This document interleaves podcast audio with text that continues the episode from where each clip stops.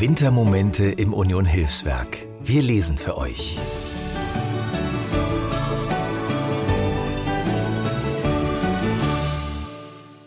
Ich heiße Anne Beer. Ich arbeite als Physiotherapeutin seit 2020 beim Union Hilfswerk. Heute lese ich für euch die Geschichte der Gebrüder Grimm, den Sterntaler und die Wichtelmänner.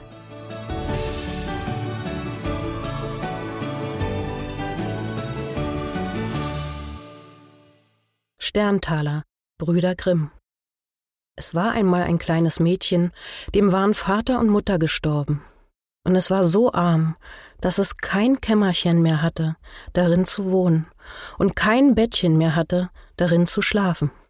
Und endlich gar nichts mehr als die Kleider auf dem Leibe und ein Stückchen Brot in der Hand, das ihm ein mitleidiges Herz geschenkt hatte.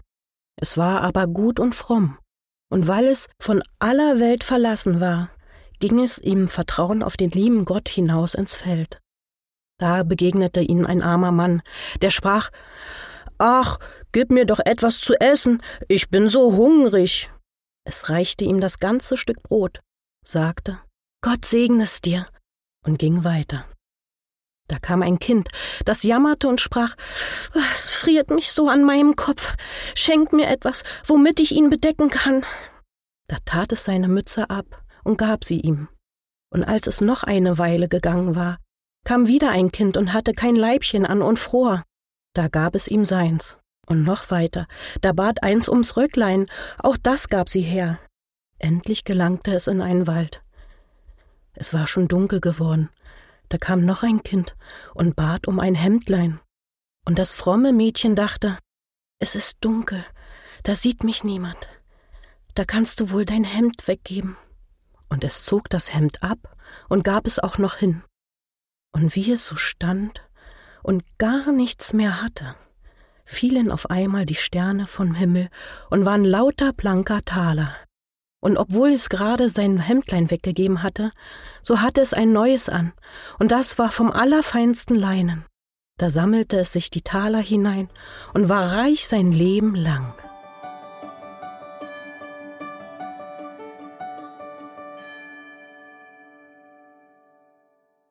Die Wichtelmänner, Brüder Grimm.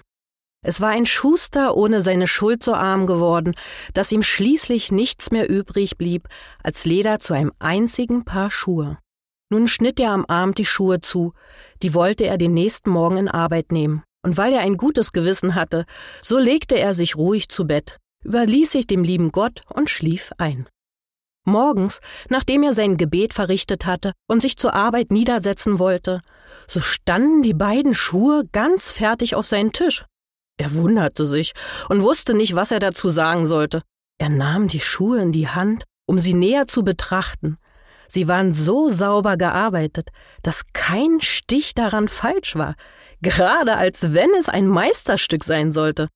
Bald darauf trat schon ein Käufer ein, und weil ihm die Schuhe so gut gefielen, bezahlte er mehr als gewöhnlich dafür, und der Schuster konnte von seinem Geld Leder zu zwei Paar Schuhe erhandeln. Er schnitt sie abends zu und wollte den nächsten Morgen mit frischem Mut an die Arbeit gehen, aber er brauchte es nicht, denn als er aufstand, waren sie schon fertig. Und es blieben auch nicht die Käufer aus, die ihm so viel Geld gaben, dass er Leder für vier Paar Schuhe einkaufen konnte. Er fand früh morgens auch die vier Paar fertig und so ging's immer fort. Was er abends zuschnitt, das war am Morgen verarbeitet, bis er bald wieder sein ehrliches Auskommen hatte und endlich ein wohlhabender Mann war. Nun geschah es eines Abends, nicht lange vor Weihnachten, als der Mann wieder zugeschnitten hatte, dass er vom Schlafengehen zu seiner Frau sprach Wie wär's, wenn wir diese Nacht aufblieben, um zu sehen, wer uns solche hilfreiche Hand leistet? Die Frau stimmte zu und zündete eine Kerze an. Darauf verbargen sie sich in den Stubenecken hinter den Kleidern, die da aufgehängt waren, und gaben Acht. Als es Mitternacht war, da kamen zwei kleine, niedliche, nackte Männlein, setzten sich vor des Schusters Tisch, nahmen alle zugeschnittene Arbeit zu sich und fingen an, mit ihren kleinen Fingerlein so flink und schnell zu stechen, zu nähen, zu klopfen, dass der Schuster vor Verwunderung die Augen nicht abwenden konnte. Sie ließen nicht nach, bis alles zu Ende gebracht war, und fertig auf dem Tische stand. Dann sprang sie schnell fort. Am Morgen sprach die Frau, die kleinen Männer haben uns reich gemacht, wir müssen uns doch dankbar dafür zeigen. Sie laufen so herum, haben nichts am Leib und müssen frieren. Weißt du was? Ich will Hemdlein, Rock, Jacke und Häslein für sie nähen. Auch jedem ein paar Strümpfe stricken. Mach du jedem ein paar Schülein dazu. Der Mann sprach, so soll es wohl sein. Und abends, wie sie alles fertig hatten, legten sie die Geschenke statt der zugeschnittenen Arbeit zusammen auf dem Tisch und versteckten sich dann, um mit anzusehen, wie sich die Männlein dazu anstellen würden. Um Mitternacht kamen sie herangesprungen und wollten sich gleich an die Arbeit machen.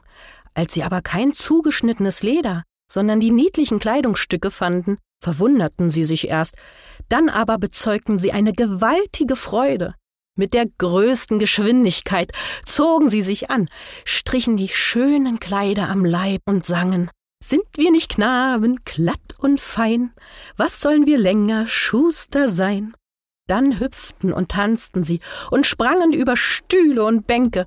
Endlich tanzten sie zur Tür hinaus. Und von nun an kam sie nicht wieder.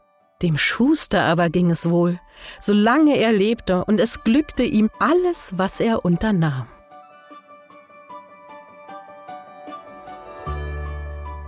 Vielen Dank, dass ihr diesen einzigartigen Wintermoment mit uns geteilt habt. Die liebevoll ausgewählten Geschichten wurden erzählt von engagierten MitarbeiterInnen als ein Geschenk für euch. Ihr wollt uns weiter auf dieser Geschichtenreise begleiten? Dann abonniert unseren Podcast-Kanal, um keinen unserer Wintermomente aus dem Union Hilfswerk zu verpassen.